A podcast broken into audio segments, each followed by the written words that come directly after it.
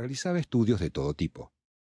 Sus actividades solo fueron interrumpidas por un servicio militar obligatorio, cumplido muy a su pesar y hasta de modo irregular.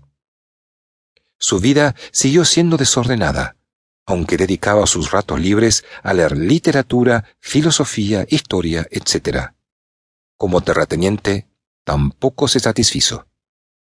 Por otra parte, Bismarck era indiferente y mantenía una posición y opinión heterodoxa con respecto a la religión, pero, debido a unos amigos nobles, se acercaría un tanto a círculos protestantes y católicos. También gracias a una amiga, Marie von Taden, conocería a Johanna von Puttkamer. En 1846, poco después de la muerte de Marie, Bismarck pedía la mano de Johanna.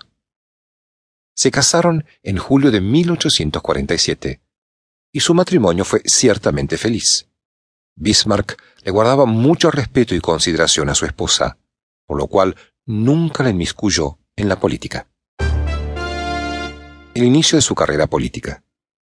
Se inició en la actividad pública en mayo de 1847, poco antes de su boda, cuando la nobleza le eligió miembro del Landtag, unificado prusiano, que es considerado el primer parlamento verdadero de la historia alemana. En ese momento, los liberales moderados eran los que tenían la mayoría en dicha institución. Sus opositores eran los conservadores de derecha, quienes defendían los intereses de la corona, y a los nobles latifundistas. Constituían la minoría.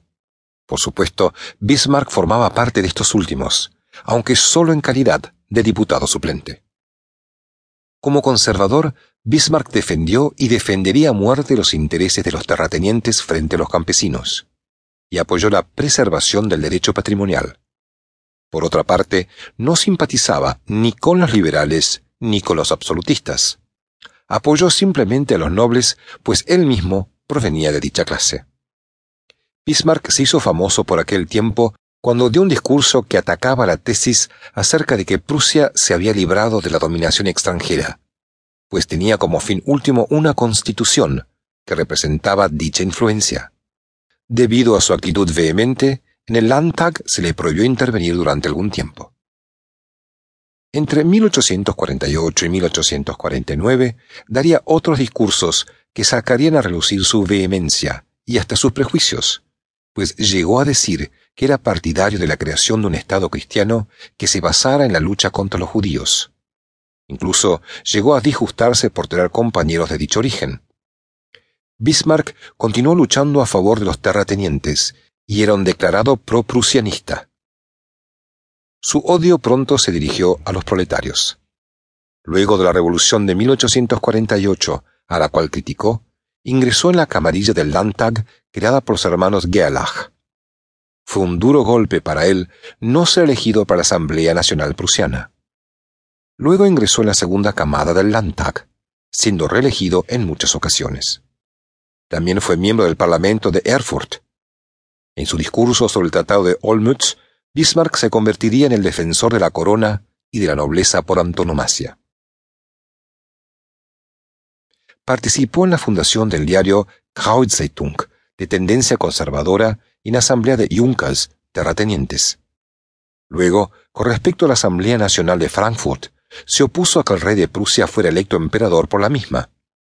Mientras tanto, continuó empeñado en una unificación alemana bajo la dirección de Prusia, aunque eso le tardaría quinquenios y problemas como el sucedido en 1850, cuando en el Tratado Preliminar de Olmütz se señalaba que Prusia renunciaba a dicha pretensión.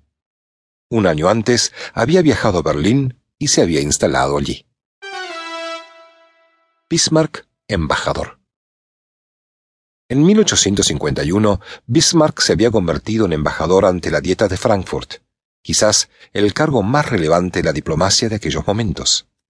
Si tenemos en cuenta que Bismarck no tenía experiencia previa en el cargo, veremos que su designación demostraba la confianza que se había ganado entre la clase política. El futuro canciller de hierro diría que marchó a Frankfurt cuando se encontraba en una especie de estado de virginidad política. Hasta 1852 perteneció a la Segunda Cámara Prusiana. Allí desarrolló una lucha radical y personal. Siguió siendo fiel partidario de los Junkers, además de criticar el sistema constitucional.